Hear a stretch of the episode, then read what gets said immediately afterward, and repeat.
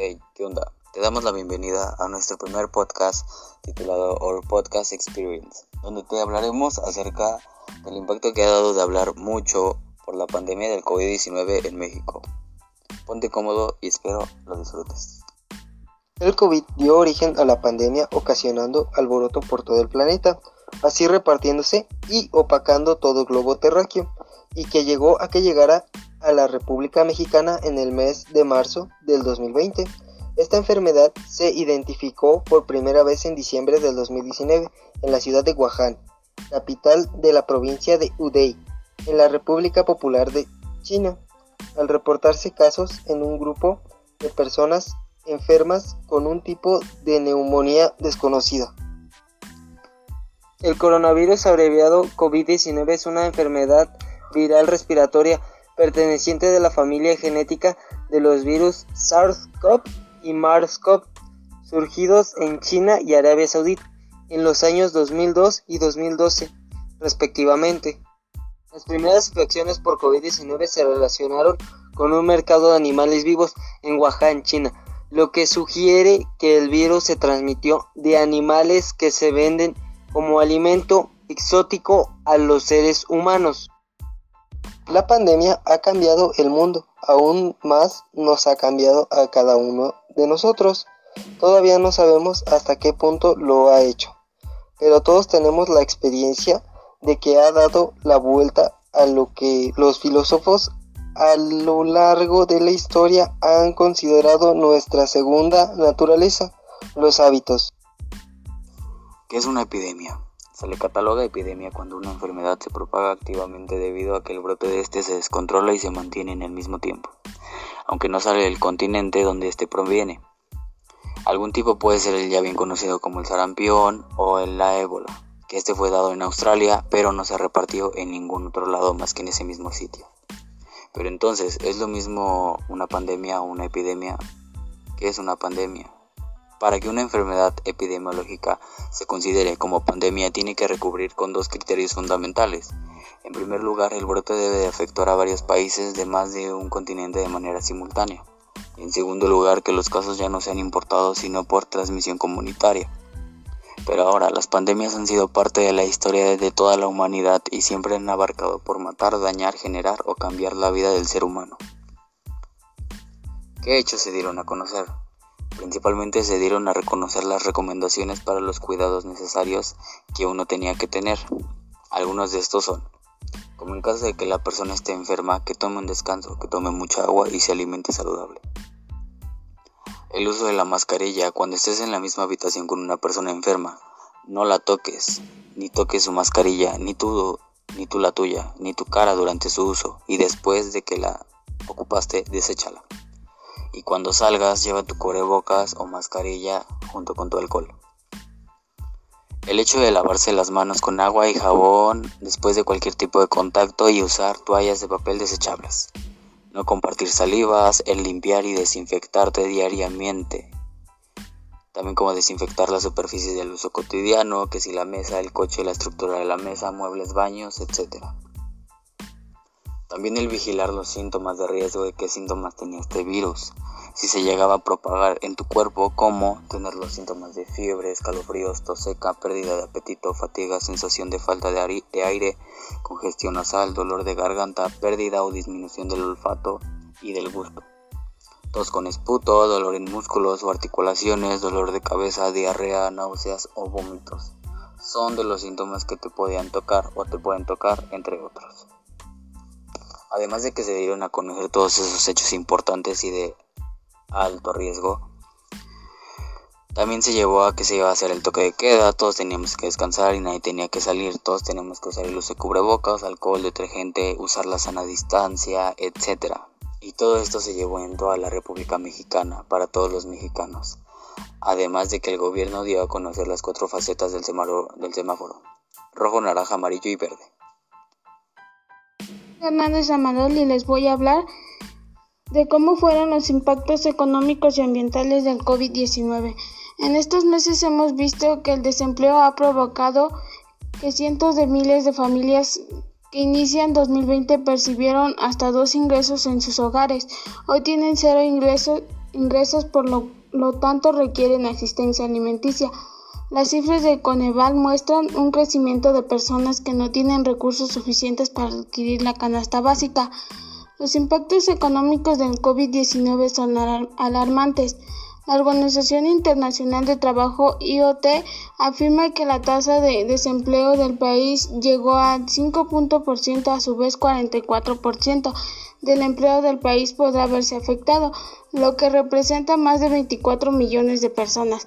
México ha, percibido un, millón de empleos formales por la pandemia. La pérdida de empleos es consecuencia de la supervisión de actividades varias empresas al sector laboral depende del desarrollo de la pandemia. La economía mexicana ha perdido empleos formales por la pandemia al darse a conocer puestos de trabajo en junio.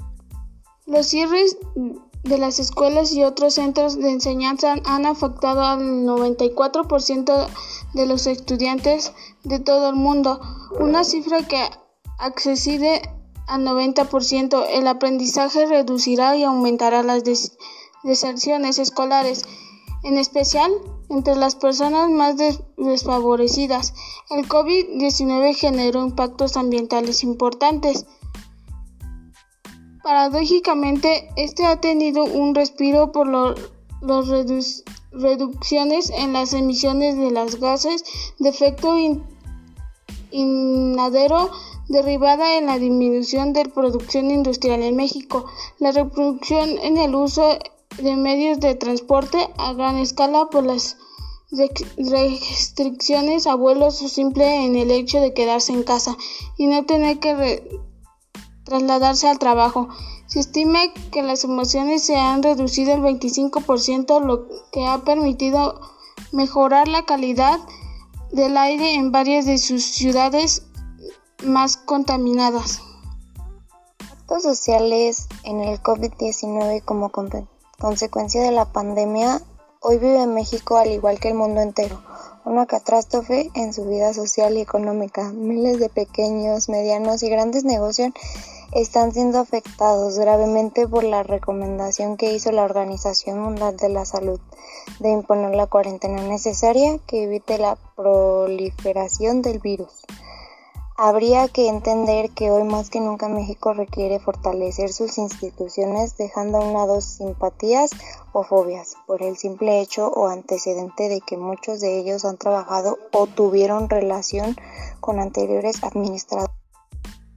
Pandemia también trajo el distanciamiento social y el llamado a quedarse en casa, que han cambiado la dinámica laboral de muchas personas que de un día para otro han tenido que adaptarse a esquemas de home office o de educación a distancia, a integrar el trabajo con la propia convivencia familiar y a limitar todo tipo de actividades fuera de casa. Esto sin duda representa un reto importante para el que muchos no estábamos preparados y desde luego puede impactar en nuestra salud emocional por la falta de contacto físico con otras personas pues lo que el estrés es la ansiedad, es el miedo que se pudiera generar por la incertidumbre de la situación en la que vivimos y que se pudiera desencadenar lo que algunos han llamado síndrome de cuarentena o el surgimiento de roces y conflictos con la pareja u otros integrantes de la familia por una mayor convivencia a lo que no estamos acostumbrados por mencionar algunos efectos han sido de algunas causas más severas y visitas en las casas de los habitantes de la República Mexicana. Sin embargo, por otro lado, también es un llamado a la reflexión personal para enfocarnos en lo que realmente importa, cuidar nuestra salud y seguir todas las indicaciones de prevención y contención. Soy Lara López Brandon Alexis y voy a hablar sobre el estado de la cuarentena. ¿Todo llegó para un cambio o no? Todo está llegado para un cambio a muchas cosas ya que sea por la manera de cómo estar dentro de casa sin tener problemas, que sea de problemas de ejercicio o alimentación, como también al aprender cómo comprar lo que nada más es necesario y mantenernos al tanto de lo que pasa en la pandemia y ha ido cambiando en el tiempo. Ha ido cambiando todo el transcurso del tiempo a no estar acostumbrados a este tipo de situaciones que estamos viviendo hoy en día. Cada día y desde que empezó la cuarentena por el COVID-19, ya que estamos acostumbrados a poder salir a las calles sin ningún problema y seguir con los trabajos como si nada, pero por motivos de la cuarentena han disminuido los trabajos y han sido muchas la escasez de dinero hablando económicamente como también se ha habido 183 mil personas o familiares que han muerto por causa del COVID-19 como también ha habido mucha sobrepoblación en México. Cada día por lo general hay más casos de personas que contraen la enfermedad aunque sea por no usar cubrebocas o por el hecho de que contagian por que es contagiado por otra persona y la contaminación. En cambio, toda la rutina y en todos los lugares donde se puede juntar mucha gente puede terminar con consecuencias malas. Por eso se les solicita a las personas que se queden en casa en todo momento para que haya que no haya más muertes en México y cuidarse manteniendo los hábitos de cuidar que se necesitan en estado realizando ejercicio como comiendo saludable o entreteniéndose jugando con la familia o cualquier cosa que le implique salir de casa. ¿Cuánto tiempo durará la cuarentena? La cuarentena por el COVID-19 no tiene fecha o cuándo, a qué hora puede terminar todo esto ya que es un virus muy contagioso y muy mortal. Para los seres humanos por el tiempo que ha pasado desde que empezó la pandemia solo se ha sabido cómo prevenir el contagio. Por, por el momento solo está el nuevo aviso hasta que se sepa cuándo se pueda volver toda la normalidad. Siguiente pregunta. ¿En qué nos beneficia y en qué no nos beneficia la cuarentena? La cuarentena nos beneficia en no perder más gente y que no se propague más el COVID-19 provocando más muertes y más tiempo de cuarentena como también en mantener la distancia y la forma de cómo cuidarnos y mantenernos sanos. No nos beneficia en que hay problemas económicos y sobrepoblación ya que todo este tiempo no ha sido fácil como problemas de dinero, alimentación, así provocando a familias que vayan a pobreza extrema sin poder comprarse algo mínimo para su hogar. ¿Qué aprendemos de la cuarentena? Lo primero es la importancia de comprar solo lo que necesitamos, pues una de las primeras cosas que sucedió en México recién cuando comenzó la crisis por el coronavirus fue la compra de pánico. La gente se asustó desde que inició la cuarentena y muchos salieron a comprar los mismos productos, alcohol, líquidos aerosoles, desinfectantes, toallas húmedas, cloro, papel higiénico, entre otros productos de limpieza, mismos que se acabaron durante esos primeros días que aún hasta hoy en algunos lugares se han logrado volver a surtir. Antes de esto, la gente que compró grandes cantidades de un mismo producto se ha podido dar cuenta de que en realidad no necesitaba todo eso y hay que otras personas que a las que sí les pudo haber estado haciendo falta. Segundo, ser más responsable con nuestro consumo y desperdicio de alimentos. Se estimó que aproximadamente un tercio de los alimentos del mundo se ha perdido y desperdiciaban cada año y desde entonces la percepción global de este problema ha cambiado mucho. Tercero, quejarnos menos de nuestra vida tan rutinaria. Cuando todo marcha bien, es muy fácil quejarse de la rutina diaria, de que siempre estamos ocupados haciendo lo mismo y que así se nos pasa la vida. Cuarto, la importancia de la solidaridad y optimismo. En el momentos difíciles es cuando sale la relución de que está hecha cada persona, sus emociones y pensamientos. Y durante esta contingencia por el COVID-19 hemos sido testigos y muchas buenas acciones por parte de personas que descubren una necesidad y que quieren hacer algo para ayudarlas. Hay movimientos por todo el mundo queriendo conseguir despensas para las personas más necesitadas y equipos inmateriales médicos de protección, así como también hay voluntarios ayudando a sus vecinos y familiares que se encuentran en los grupos de riesgo. Quinto y último, esta es la más contacto con nuestros seres queridos. En medio de nuestra vida tan agendreada, Muchas veces no nos damos el tiempo para pasar rato a, casa en tus padres o reunirnos para comer en cena con nuestros amigos de forma frecuente, pero cuando no podemos hacer algo cuando más la valoramos. Y es justo ahora que no podemos, cuando quisiéramos verlos más y poder platicar tranquilamente con ellos sobre cualquier tema. Y bien, como viste, este fue toda la información detallada acerca del impacto que dio mucho el COVID-19. Ahora, nuestra conclusión de esto es dar a conocer todo lo que ha afectado, lo que nos ha pasado en los países y más en México sobre la cuarentena y desde que empezó el confinamiento de este virus. Todo surge por algo y esto nos llevó a una, a una escasez muy fea gente que se volvió loca, generó el despoblamiento en muchos países, la pérdida de trabajo, el salir de fiesta, salir a nuestras necesidades básicas, de ir a nuestro trabajo, cosas por el estilo, y todo generó que las personas aprendan a lidiar con esto al estar cada día dentro de casa y no salir, el estar protegidos, cuidándonos, rodeándonos de nuestra gente querida, etcétera, más que comprar o conseguir lo que se necesita, también de que como jóvenes y como seres humanos, dependiendo tu edad, nosotros no merecemos estar así.